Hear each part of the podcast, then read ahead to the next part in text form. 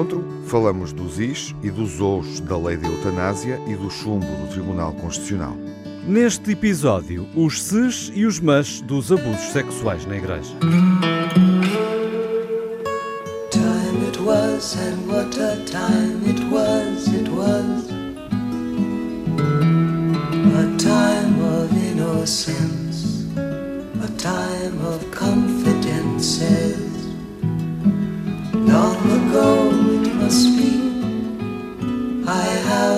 photograph Preserve your memories.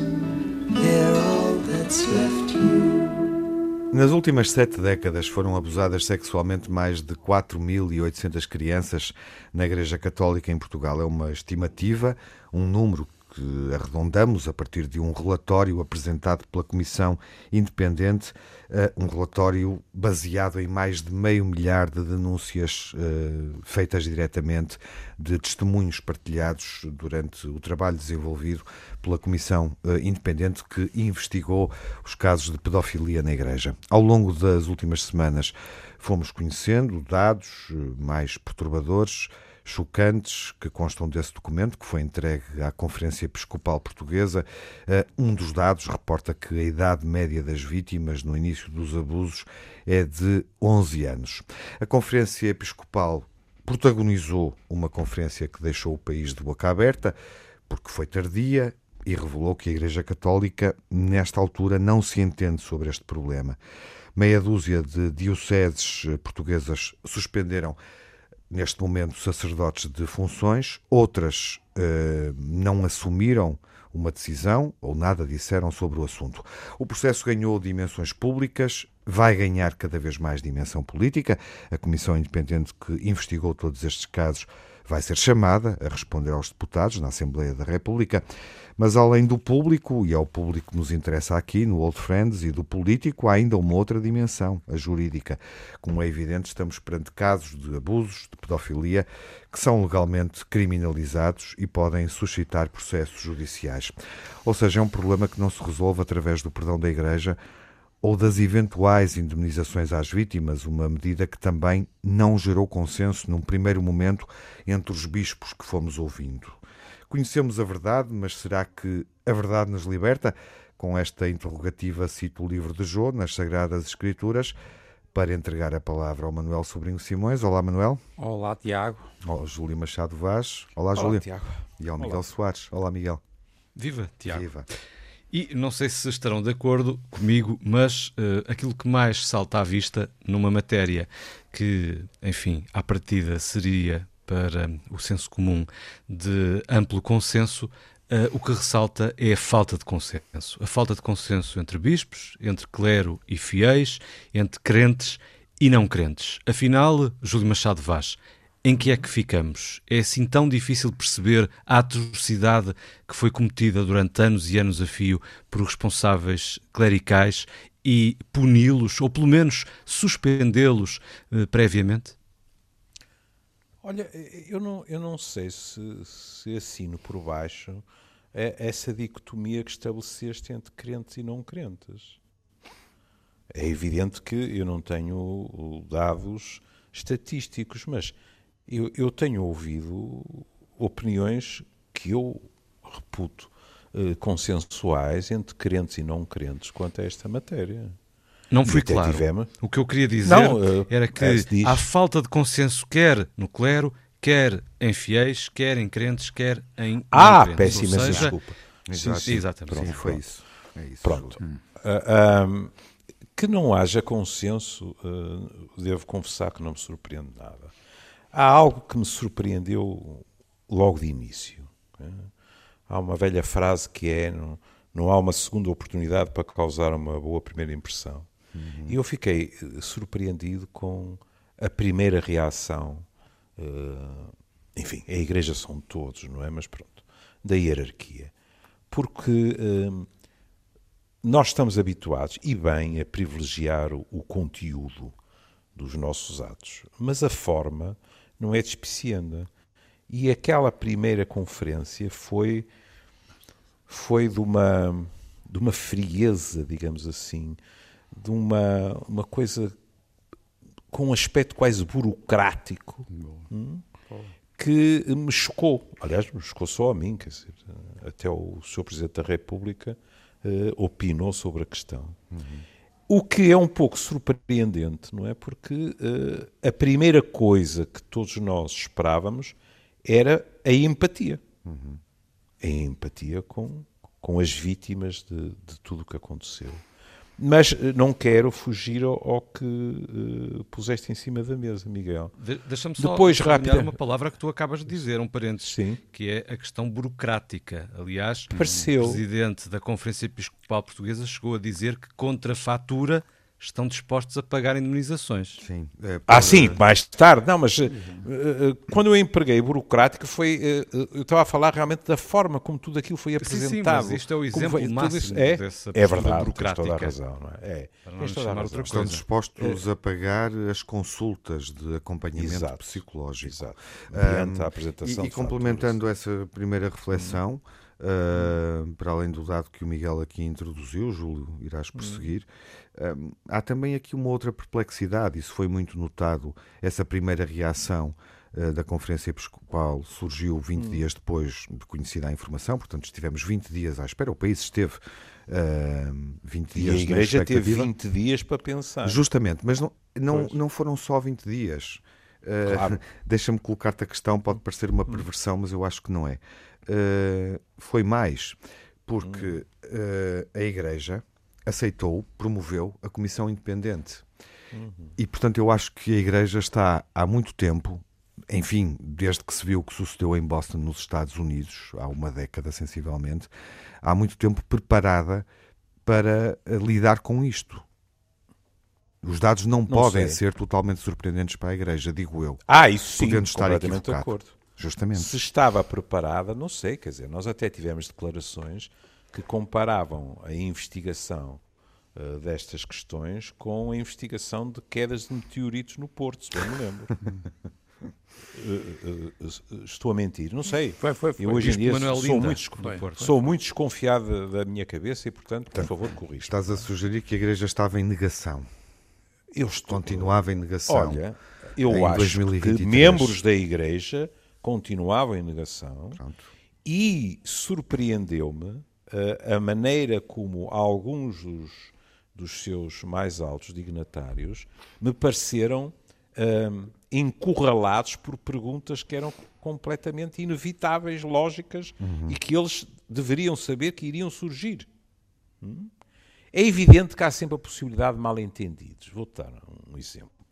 Quando o Sr. Cardeal Patriarca uh, fala das indemnizações, eu posso pôr a questão nos seguintes termos. Naquela altura, o Sr. Cardeal Patriarca, ninguém tinha pedido uma indemnização. Perante a questão, ele pode pensar assim, mas se nenhuma das vítimas pediu uma indenização, estar a falar de indenizações, de certa forma, é eh, estar a insinuar que as vítimas já estão a encarar este processo como uma forma de fazer dinheiro. Mas a questão para mim não é essa. A questão é que a indemnização, o aspecto material, nem vou, como muitos foram, aos exemplos. Olha, o Tiago também já deu uma pincelada sobre isso. Aos exemplos por esse mundo fora Uhum. Mas é a noção de que eu não tenho nada contra a questão da Igreja dizer que o perdão é importante, etc. Nada contra. Mas a Igreja também tem que ter a noção que é sua obrigação ajudar, auxiliar as vítimas a todos os níveis. E isso também pode passar, e tem passado nos outros países por aspectos que são aspectos materiais. E, portanto, é muito complicado nós ouvirmos falar em, em monumentos, em pedidos públicos de desculpa, etc., mas depois sentir, posso estar errado, sentir uma resistência a diversos níveis. Aqui falamos das questões de indemnização e, voltando à introdução, já vimos que a Igreja está dividida, porque outros membros da Igreja já disseram que consideram isso um passo perfeitamente lógico, uhum. mas não Tal apenas falta isso. De consenso. Há falta de consenso, não é? Mas não apenas isso, que é a visão sobre a suspensão de determinadas pessoas que são suspeitas de. Vamos ver. A suspensão, tanto quanto eu sei, não é uma pena.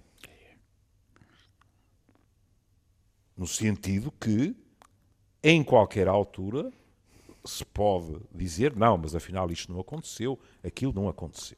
E, portanto, a pessoa sair uh, ilibada da questão. Em contrapartida, a outra face da moeda é muito complicada. Por exemplo, o Daniel, leia-se o professor Daniel Sampaio, já chamou a atenção para isto várias vezes. Quando nós falamos de pedofilia, com rigor, e, e foi muito bom vocês terem dito a idade média, que é 11 anos. Porque, rigorosamente falando, a pedofilia é um diagnóstico psiquiátrico em que a idade biológica conta, porque é, são atos cometidos em crianças pré-pubres. Uhum. Pronto. Normalmente, 12, 13 anos, embora a puberdade, como vocês sabem, tem vindo a tornar-se cada vez Uh, mais precoce. Uh, Apetece-me e... perguntar-te se te surpreendeu uh, esta faixa etária, uh, esta idade. Se esperavas não. que a faixa etária fosse um pouco mais alta. Não, não me surpreendeu. Não me surpreendeu, para te falar com toda a franqueza. Mas, depois é preciso vermos porque é que um diagnóstico desses pode ser estabelecido. De quem é que estamos a falar, no fundo, se quiserem, quando falamos, porque a palavra também eh, eh, foi como fogo pela, pela palha, não é? E, e é preciso termos algum cuidado. Quando falamos de pedofilia, estamos a falar de pessoas, em geral, na sua esmagadora maioria, homens, cujo imaginário erótico, a atração sexual, é totalmente ou quase preenchido por imagens de crianças. Isto significa que, por exemplo, nós podemos ter alguém que justifica um diagnóstico de pedofilia que nunca molestou uma criança. Uhum. Mas é. Como também podemos ter pessoas que molestaram crianças e, eventualmente, não justificam este diagnóstico de pedofilia. Devemos e retirar a palavra? Porque temos que devemos? perceber, devemos, em termos científicos, devemos. Certo. Mas é evidente que, neste momento, já é impossível, no imaginário eh, social, fazê-lo. E eu acho, por exemplo. Em Portugal, a comunicação social tem tratado o caso, tem designado por eh, casos de abuso sexual, não é? Uh, pronto, tem sido se tu disseres abuso de menores, estás abuso a cobrir. De menores, sim. é. Pronto, etc. Nos Estados Mas... Unidos, quando foi quando na sequência de Boston e toda a investigação, uhum. a expressão pedofilia foi muito utilizada. Pois. Porquê é que eu estou a, a ter este cuidado? Porque na clínica, antes de mais nada, um, um, um hum. parênteses, uh, o que é crime é crime, uh, seja qual for o enquadramento que se lhe dê. Mas é bom termos a compreensão dos factos. Eu, por exemplo, penso que o Bispo de Santarém estava a tentar referir-se a uma determinada situação andando à volta disto. Por exemplo, em psiquiatria, nós encontramos pessoas que, pelas mais diversas razões, não são capazes de ter uma relação sexual adulta. Embora a desejem. O seu imaginário não é um imaginário com crianças. Mas porque não se sentem capazes, pelas mais diversas razões, como disse, de ter uma relação adulta, muitas vezes o que acontece é que vai haver um abuso de crianças porque se sentem mais seguros. Porquê? Por exemplo, a inexperiência das crianças. Uhum. Pronto. Isto tem a ver, digamos assim, com aquilo que pode ser considerado, e, e vou terminar, Sim. um diagnóstico ou não. Porquê é que eu disse isto, que é importante? Porque, como, como eu dizia, o Daniel já várias vezes pôs o dedo na ferida. Quando se fala de suspender alguém, por que é? Quando nós estamos perante um diagnóstico de pedofilia, estamos perante uma pessoa que não tem capacidade, em geral, pelo menos, não tem capacidade de controlar o seu impulso. Logo, a probabilidade das situações se repetirem é muito grande. E aqui entra a tal questão do perdão e do arrependimento, etc. Hum. E vou-vos dar a comparação e calar. Todos nós conhecemos pessoas, por exemplo, na área da toxicodependência, que confrontadas com as consequências dos seus consumos, leia-se roubo aos pais, leia-se roubos na via pública, leia-se às vezes crimes até mais graves, etc. Algumas dessas pessoas, quando dizem que nunca mais vão consumir, que nunca mais vão roubar, que têm, estão profundamente arrependidas, não há ninguém que presencie essa sua afirmação que não diga ele ou ela está a falar a verdade. O problema não é esse. O problema é que depois a necessidade de voltar ao consumo ultrapassa as boas intenções. Na pedofilia, vocês podem ouvir alguém que é diagnosticado como um pedófilo e que, a chorar à vossa frente, diz: Eu nunca mais quero que isto aconteça, eu vou controlar-me, etc, etc. Mas a sua incapacidade de controlar o impulso faz com que a probabilidade de repetição do ato seja Aconteça. muito grande. Hum. Daí a importância da suspensão. Claro. Vamos é. ouvir o Manuel nesta, depois desta reflexão inicial do, do Júlio, mas voltando também ao princípio, Manuel, enfim, uhum. só, um, só equacionar aqui uma questão, se parecer relevante, a complexidade uh, que, que, este problema está a adquirir depois da Comissão ter uh, revelado os dados uh, explica a forma como a Igreja Católica está a gerir ou não está a conseguir gerir da melhor forma o problema? Oh, eu acho, ainda bem que ele me faz esta pergunta, porque eu acho que isto foi muito importante, esse, esse aspecto. Parece que é periférico mas penso que foi importante. Eu depois, ao, ao Júlio, eu gostava de, temos que uhum. pegar nisto, mas cá temos que fazer outro programa, porque tu uhum. estás a pôr problemas engraçadíssimos, pá. Engraçadíssimos, porque pá, é uma, uma, uma, caracterização infeliz.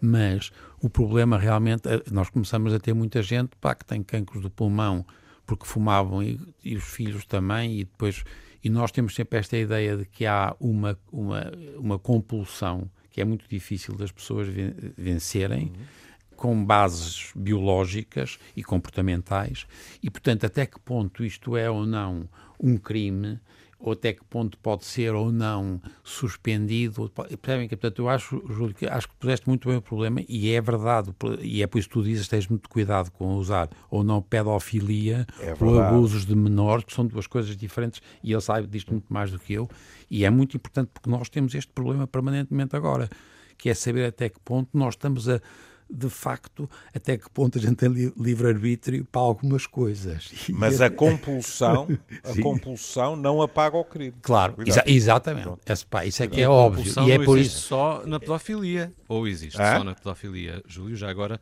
um esclarecimento Desculpa? técnico.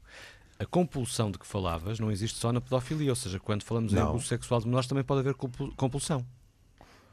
Pode, mas é muito mais complicado estarmos a definir, não é? Porque, agora repara, tu estás uh, a falar, uh, uh, quando tu dizes menores, tens um limite de idade, não é? Sim, sim, e agora, e na pedofilia também, não é? e agora tu dizes assim, bom, mas então, e haverá gente que tem compulsão que para aos 18 anos, não faz sentido nenhum, hum. não é? Claro. Ou seja, quer queiramos, quer não, há aqui uma zona cinzenta que é assim que nós pronunciamos a palavra criança, uhum. e eu há bocado disse, e podemos ter que rever isso se começarmos, por exemplo, a dizer que pré-pubre não é aos 13, passa a ser aos 10 ou qualquer coisa, isto pode ter consequências legais até. Uhum, claro, que tem, claro que tem. Mas, quando falamos de crianças, de imaginário, uhum. isto é relativamente claro. Eu digo relativamente porque de vez em quando ouvimos descrições de certas coisas que se faz às crianças que, que, na minha opinião, são obscenas. Como, por exemplo, aqueles concursos de beleza com as crianças uh, mascaradas de adultos, não é? Uhum. Pronto. Mas, em relação aos adolescentes, e não é por acaso que falamos de uma sociedade cada vez mais adolescente, aí é muito mais difícil distinguir aquilo que é compulsivo claro. ou aquilo que é sei lá, atração por Sim. alguém mais jovem, etc. Uhum. É muito mais difícil, percebes? Uhum. Agora, há sempre arbitrariedade nisto. Ó, oh, oh, Júlio, mas já, acabas, acabas de libar o Lolita do Stanley Kubrick. Não, mas, para aliviar um bocadinho. A Lola, mas, a Lola. Olha, mas, ó, oh, Júlio, já agora porque estás a pegar numa coisa também, eu, eu, estou ao, ao, lado e é um, é um problema, um, um, ponto técnico, mas é verdade. É difícil arranjar uma, uma, um número pior do que a média. Dizer que a média são 11 anos é péssimo. Quer dizer, é por isso que nós nunca usamos. Ao menos usem a mediana. Epá, não usem. A, a, eu bem sei que estamos a falar de gente muito nova. Mas mesmo, por exemplo, para mim, eu, eu que trabalho em cancro da tiroide e trabalho com gente nova, são totalmente diferentes os cancros da tiroide até aos 12, 14, 15 anos hum. e a partir das 16 anos. E a média está nos 16 anos. Porquê? Porque há muito mais a 17, 18, 19 e, portanto, como a média é o produto do mas são, estamos a traduzir por um número que não é, e portanto, para nós, por exemplo, teria, seria muito interessante saber esta média de 11 anos, onde é que está a, a mediana e como é a distribuição. Há alguma moda? Não sei, portanto, há, é um aspecto técnico que estás a dizer que é importantíssimo. E, não é só isso, não é? Não é por acaso, vejam, a, idade de consentimento na, na, própria Europa varia de países para países. Uhum. Não é? É, mas, ó, Júlio, só voltando ao ponto que o, que o, Tiago começou e que é verdade, eu, eu, eu penso que a Comissão independente foi particularmente inteligente hum. na forma como apresentou os e acho que houve uma surpreendente, foi mesmo surpreendente a forma como eles escolheram esta, este processo de apresentar o problema e ela de facto despertou por parte da hierarquia uma surpreendente resposta negativa, a tal negação que tu descreveste como ou antipática ou apatia ou qualquer mas, mas é sempre não é nada empático. Porquê?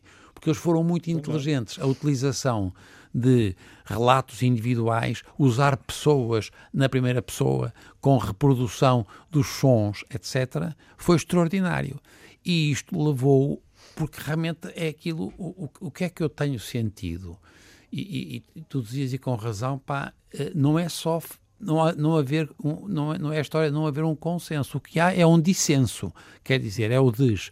Portanto, se tu reparares, fores ver, aos, eu fui ver os, as palavras que apareceram nos primeiros dias após as, as, reações da hierarquia e eram duas que tinham graça, que era de, desapontados ou desiludidos. Portanto, as pessoas estavam à espera de alguma coisa e foram desiludidos ou desapontados. Depois, quando a hierarquia, na primeira resposta, foi muito infeliz, foi infel muitíssimo infeliz, de resto, o, o, o bispo Ornelas já reconheceu que foi muito infeliz porque não conseguiu, eles não só ficaram desapontados e desiludidos, como foram destratados. E que já é uma coisa em português, já foram destratados foram destratadas, as pessoas sentiram-se destratadas, não só as pessoas que eram as pessoas que esperavam qualquer coisa, como as, as próprias vítimas hum. e os hum. familiares das vítimas, percebem?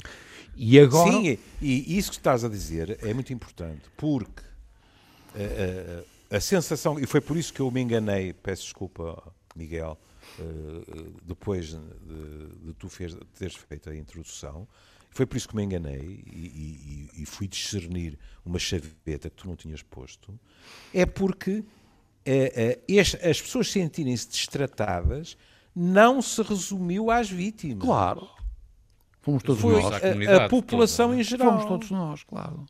Na, em agora, termos da é nossa pensam... inteligência hum. e em termos da nossa sensibilidade. Sim. Já agora, o que é que pensam eh, da postura do Presidente da República neste processo todo? Vamos ver. Em primeiro e lugar... recordo as palavras iniciais de Marcelo Rebelo de Sousa quando foram divulgados os primeiros dados. Eram poucos, eram 400 e tal. Foram, foi infeliz inicial. É, mas lá está. Esta coisa de ter um microfone à frente é? Eh, também complica a vida das pessoas. Eh, eu acho Mas que Marcelo é um político extremamente experimentado. Eu sei. E, e, e, também é um homem que tem enorme dificuldade em comentar tudo em qualquer altura. Mas eu, eu, quando ele disse que achava poucos, e eu pensei que, num certo sentido, eu também achava. Porque eu achava que eram muitos mais. Hum, exatamente. Isso é verdade. E é, e é Mas hum. aquela formulação fica catastrófica. Foi, foi assim. Mas ele Agora, quanto à atitude dele, vamos lá ver se os entendemos. É verdade que o nosso presidente opina com muita facilidade? É. Mas agora vamos. De que factos estamos a falar? Se temos um presidente que opina sobre tudo, desde desporto ao que se possa imaginar, que faz telefonemas, etc., numa situação destas, seria de esperar que ele não opinasse? Não. Seria de esperar, isso podia acontecer, por exemplo, seria de esperar um mero comunicado da Presidência da República? Não acredito. Acho, por exemplo, que isso para Marcelo seria ficar completamente enjaulado. Hum. E para falar com toda a franqueza, eu também ficaria desiludido se saísse um comunicado formatado a dizer a presidência lamenta tudo o que aconteceu e tal e tal e tal e tal. Preferi de longe, ainda por cima tratando-se de alguém que toda a gente sabe que é um católico, praticante, etc. E que, por isso, uh, na minha opinião, tem razões para ficar ainda mais desiludido, é? porque faz parte da Igreja. A Igreja não é só a hierarquia. É? Portanto, acho que Marcelo fez muito bem em dizer o que sentia. Como tem todo o direito Dom José Ornelas de não estar de acordo. Hum? Agora, ele calar aquilo que eu acho que estava estava escrito na cara, aquilo que era também surpresa e desgosto, não vejo porquê. Mas, ó, ó, Júlio, e é por acaso, não é por acaso que ele usou, também totalmente de acordo com o que estás a dizer, mas ele usou o desiludido, se repara. Exatamente. E agora, porque teve desgosto. Nós estamos, se reparem que nós estamos a usar sempre os, estes des e, e depois chegamos ao destratado. Qual é para mim o grande perigo atual para a Igreja? É desconfiar. Porque aí passa a ser um des mais complicado. E aí. Concretizando, perigo, é, desconfiar. Por, desconfiar porque passamos a pôr estes problemas, que são os problemas individuais, têm uma dimensão sistémica. E aí é que este problema pode ser complicadíssimo. Uhum. Mas a desconfiança pode não estar já na primeira fila, mas já, já canteia por aí. Claro. Porque as Quem pessoas... desconfia, Júlio? A desconfiança? Desconfiamos todos nós. Hum. Pronto, todos. É disso que estamos a falar, Manuel. Estamos, também. Eu, eu tomo, que é assim, quando se fala, por exemplo, das comissões, hum. é? quando se fala de quem é que vai preencher determinados lugares. Quando se fala de a Igreja arranjar técnicos para apoiar, etc., primeiro disse, mas e as vítimas? Perante isto, terão confiança para ir pedir apoio, ajuda, etc. Já ultrapassámos esse ponto. Não, e... Nós, neste momento, temos milhares de pessoas que dizem assim: hum, e serão eles os mais adequados para dirigirem um processo de ajuda? As pessoas com quem eu falo, todas elas me dizem não. Aliás, por exemplo, no apoio, já se ouviu, e bem, uhum. dizer, bom, na realidade, o Serviço Nacional de Saúde. Exatamente. Se, exatamente. Ponto de ordem. Só que dá-nos vontade de chorar. Vamos citar dessas, o Papa é? Francisco porque dá vontade de chorar porque... Porque o Serviço Nacional de Saúde, em termos de apoio psicológico, já está três, em falhança há não sei quantos anos. Quanto mais ficarmos à espera utentes, de apoio célere nesta área. É, é, isso, acho que são três PSIs por, por 100 utentes. Não sei então, se é essa a proporção, mas é algo... I rest my case. Não é claro, é, assim é isso. Eu, eh, apeteceu-me aqui citar o Papa Francisco. Uh, a Igreja não pode tentar esconder a tragédia dos abusos, quaisquer que sejam, nem quando os abusos ocorrem nas famílias, em clubes ou noutro tipo de instituições. Parênteses meu, para além da Igreja. Exatamente. A Igreja deve ser o exemplo para ajudar e resolvê-los, tornando-os conhecidos na sociedade e nas famílias. E isto é uma forma de tornar a Igreja confiável.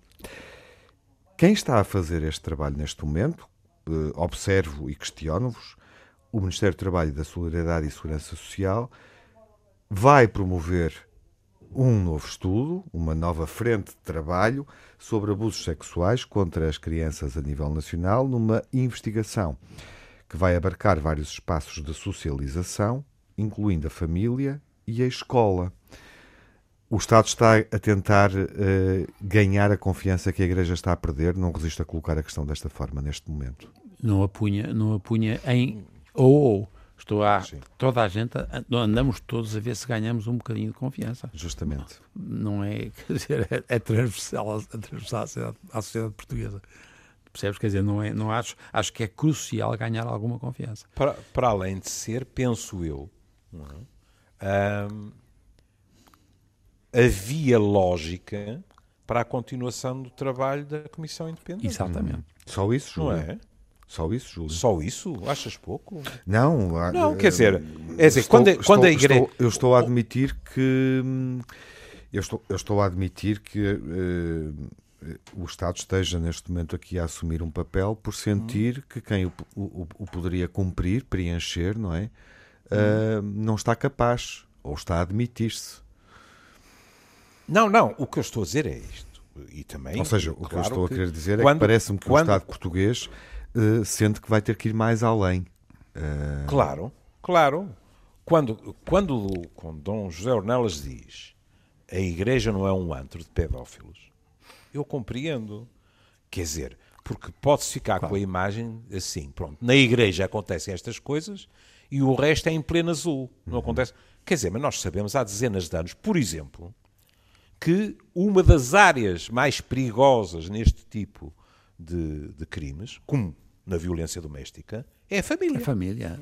É a família. Infelizmente. Infelizmente. Infelizmente. É? Pá, é horrível.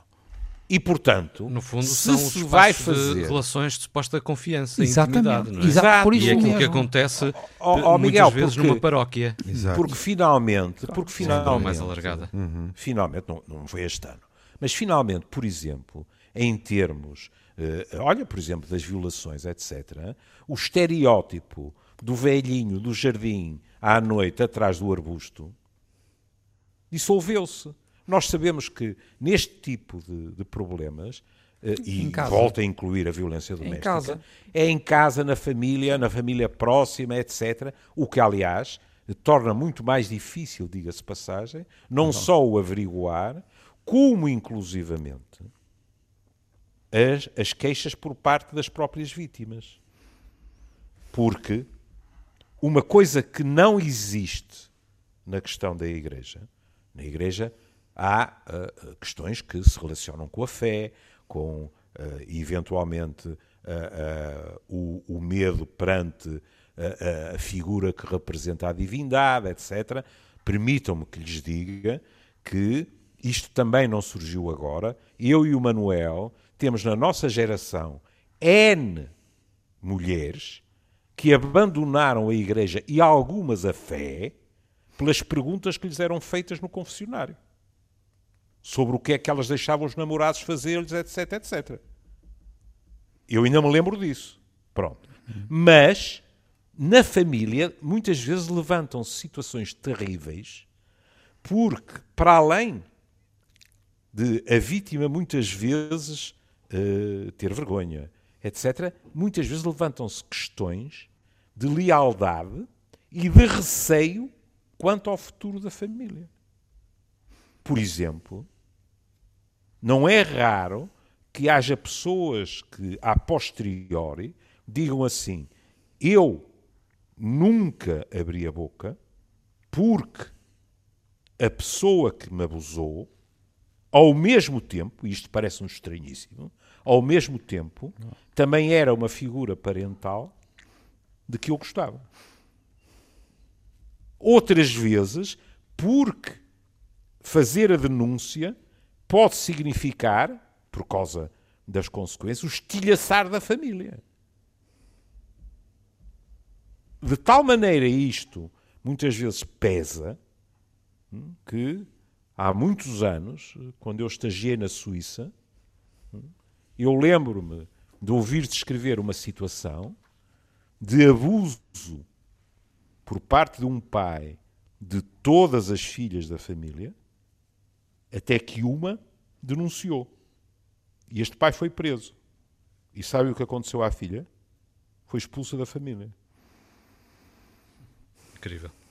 Não é? Com a justificação por parte das irmãs, vítima, não é? se nós, se nós não dissemos nada para que não acontecesse uma coisa destas, tu tinhas obrigação de também não ter dito. Uhum. E o que aconteceu no fim da pena é que aquele pai voltou para a família e aquela rapariga nunca mais voltou. É, levantam-se. É Opa, a família é a família, levantam-se é. questões terríveis. Terríveis. E tu tens dito sempre isso, é verdade, sempre te ouvi dizer isso, porque é, ele é muito sensível a isto, porque ainda por cima ele fala com pessoas que lhe, quer dizer, que lhe contam histórias, histórias pessoais, etc. E isto tem um problema para nós, é que isto não é burocrático, quer dizer. E, portanto, e é por isso que estou de acordo com vocês que parte desta, desta chatice também foi a forma excessivamente burocrática desde o início pela resposta da, da, hierarquia e depois realmente muito piorada quando a infelicidade das primeiras reações foram em, crescendo e até no mau sentido. Mas é verdade que nós temos que resolver um problema em Portugal, que é o problema da confiança. E, e, e, eu tenho muita pena, eu já, porque eu já até disse neste programa já várias vezes, eu que não sou crente, eu, por exemplo, acho que a religião não é no, uhum. só a nossa. Eu acho nós temos que arranjar algumas coisas que são supraestruturais, que são acima de nós, que ajudam a nós termos uma atitude socialmente uh, razoável. Claro. percebem? Que... E, e a, a, religião, nesta altura, é muito Exatamente. sacrificada. O que nos leva, enfim, a uma questão eventualmente mais ampla. Uh, um dia destes poderemos fazer essa, essa reflexão uh, sobre as instituições que estão em crise no presente, nesta década de 20 do século XXI, uh, eh, e podemos partir daqui. O Manuel acabou de legitimar esse, esse pensamento. Nos minutos que faltam, como é que a Igreja, Manuel, hum. e sem esgotarmos o tema, mas acho que era bom fecharmos esta conversa, tentando pelo menos deixar uma pista, até porque o tema vai evoluir eh, nos próximos dias, na próxima semana. Como Qual é, que... é, a melhor resposta que a Igreja pode dar? Eu acho que é ser, ela ser também diversa. Percebem? Quer dizer, Face acho... a este problema, estava a, a, ser concreto e olhar para o problema que estamos aqui pela primeira era vez como eu faria. Era como eu faria. Usava os bons exemplos. Percebem? Em vez de tornar uma resposta negativa global, escondendo os, os exemplos, em algumas dioceses, a terem uma atitude que é pela positiva e que é, faz sentido, etc., era utilizar como bom exemplo. Eu, eu, eu sou nisso, sou muito anglo-saxónico, uhum. não, não é românico nem napoleónico. Eu, epá, eu, eu sabes que eu, eu, acho que a gente cá, cá, se, cá, cá se pagam. Fazem-se e pagam-se cá, cá sim, se pagam. Sim, sim. E é muito importante, era o que eu faria, está a haver exemplos muito interessantes. De resto, não é por acaso, eu tive muita pena, porque morreu o, recentemente o, o doutor Galvão Teles, de quem eu era eh, muito amigo, era um, e foi um, um, ativista católico, um tipo que se bateu contra o Estado Novo, e esses grupos, por exemplo, de católicos que durante muitos anos foram fundamentais em Portugal para criar uma oposição, eles, por maioria de razão, estarão desiludidos, de, mas muito, muito desiludidos, se não houver agora muitos exemplos positivos a florescer aqui e acolá. Uhum. À lá mau. Uma primavera, no fundo, Manuel, com algum sorriso quase a terminar. Júlio, qual é o caminho da conversão, em síntese? O, o, o caminho que é desejado por crentes e não crentes, uhum. é bom que isto fique claro, é que a Igreja cumpra aquilo que é o seu desígnio. O desígnio da Igreja não é apenas evangelizar, não é espalhar a palavra do Senhor, o desígnio da Igreja é também acolher e cuidar. O que significa que, no caso ainda por cima, porque isto é para todas as faixas etárias, mas ainda por cima, no caso das crianças, aquilo que a Igreja tem que recuperar, porque ficou abalado com isto, é a confiança de todas as pessoas, crentes ou não crentes. Eu, eu por exemplo, não não uh, entrei para aí aos 10 ou coisa assim, mas eu estive 9 anos no colégio de padres. É a confiança da população que lhes entrega as suas crianças em termos educativos uhum. e que as quer saber protegidas. Uhum. E não nas mãos de uma hierarquia, ou vou ser justo, parte de uma hierarquia, que, sabemos nós agora, lidou com a questão como? Fazendo uma coisa extraordinária, que é exportando a pedofilia. Uhum. Né? Pegando num, num clérigo e mudando de paróquia. Ora, sabendo o que se sabe da pedofilia e não se sabe desde a semana passada, isto o que, a que é que equivalia, a que, a que é que equivalia, ah, equivalia? Equivalia a alguém ir cometer crimes, pronto, para a paróquia ao lado. E em nome de quê? E é isto que é pungente. Em nome da imagem da instituição. Ou seja, certa igreja privilegiou durante décadas, ou mais que isso, há coisas escritas com centenas de anos, não interessa. Uh, mas daquilo que estamos a falar mais recentemente, durante décadas, décadas privilegiou a sua imagem em detrimento das pessoas que nasceu para proteger e acompanhar.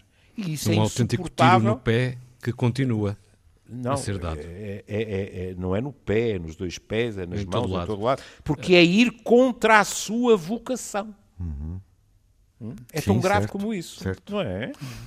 Estava a ouvir. É tão objeto, não é? Que eu nem consigo qualificar a postura dos responsáveis eh, clericais perante estes casos, uh, o discurso que tem, a forma como, uh, enfim, vem a público falar destes casos, uh, eu considero mesmo revoltante. E, e, e, gostava só de vos fazer uma pergunta muito rápida antes de, de fecharmos esta conversa, Temos que é, minutos, vem aí as jornadas, as jornadas Mundiais da Juventude. Estava a pensar nisso também. Não... Um, que impacto é que isto poderá ter nesse evento? Olha, eu, eu não sei mas achei que tivemos. Saber não sabe nenhum de nós. Eu sei, mas, opa, mas foi um estafermo de uma ideia, pá. Hã? a sociedade civil, visto do lado onde estamos, enfim, na rádio Opa. pública, na sociedade civil, é, é, inevitável pensar nisso, não é? A questão é em que país é que poderia acontecer, claro. porque o problema não é só português. Sabem o que eu gostaria? Não, aliás, aliás, eh, esta notícia é, é, tem horas em Espanha, apenas Exatamente, nove meses, Miguel. Sim, houve já 445 denúncias Exatamente. também de abusos sexuais na igreja. Nove meses, últimos nove meses. Pronto. Estava a olhar para isso, é mais um dado. Hum. Eu, eu gostaria que, sem qualquer uh, imagem de, de distúrbios, de gritos, de megafones, etc., eu gostaria que aqueles jovens uhum expressassem com toda a firmeza à Igreja que querem que isto termine. No fundo, uma Porque atitude, aqueles jovens. Como aquela que Manuel preconizava no início desta reflexão final. Aqueles jovens são o futuro da Igreja. Não são os nossos bispos nem os nossos cardeais. Uhum. Se aqueles jovens. Olha, vamos voltar ao que tu puseste em cima da mesa. Se aqueles jovens perderem a confiança. Essa tua frase apetece-me ficar com ela. Não são aqueles bispos nem aqueles cardeais. Pois não. Porque quando falamos da crise, isto já é outro programa, uh, estou só a pensar em voz alta convosco, uh, de uma instituição como a Igreja Católica, em Portugal e não só, o Miguel ainda há pouco olhava para dados que, que ainda são novos, recentes, uh, do que se está a passar em Espanha, além de tudo o que já sabíamos. nós, nós provavelmente não podemos olhar para todas as instituições católicas, e o Júlio falava da questão do ensino, por exemplo, uhum. da forma como estamos neste momento a olhar para a Igreja Católica. Ou seja, o que é que eu quero dizer? Na, sociedade, em Portugal, sociedade portuguesa, na sociedade civil, há exemplos totalmente distintos que não ficam manchados por este caso. Uh, certo? De organismos não, que, sim. obviamente, são católicos. Era o que faltava. Sim, sim. Era o que faltava, não é? O que eu estava a dizer. O que nos é deixa com alguma igreja... esperança perante este. É Credo, não, não. Mais do que isso. Não é, não é isso. Eu não me exprimi bem. Eu estou a dizer exprimiste, assim. Exprimiste. A, é que... a igreja é a hierarquia e os fiéis. Uhum. Aqueles milhares de jovens, se perderem a confiança na hierarquia, o que é que fica verdadeiramente da igreja? Se os fiéis. Boa questão. Pura e simplesmente. Boa questão. Começarem a debandar. Fica a igreja noutros lugares. Claro. Fica, fica a igreja noutros lugares, é Exatamente. verdade. Era isso e fica uma igreja e fica uma igreja descarnada na velha Europa. Que, aliás, já tem vindo a sofrer grande erosão. Não é? O que é um ótimo ponto para uma reflexão seguinte. É verdade. Olhando para o relógio. Mas é, não é, Júlio? É, é, é, isso. É. Descarnar em vez de encarnar. E, portanto, é bom. Ai, meu Deus, tu és tão compulsivo com o des, meu Deus. Descarnou. O homem adora des. Mas não disse Sabem que é- inflamação. Não Sabem o que é que eu vos digo? Sabem o que é que eu vos digo? É Desinflamar, desatar, desinflamar. desatar este nó na próxima conversa. Numa próxima. Miguel, até lá, Pensei Júlio, que ias dizer temos que desandar. também. Um abraço. Ou não desligar. não desatinem. Desligar. Um isto. abraço. Desligamos.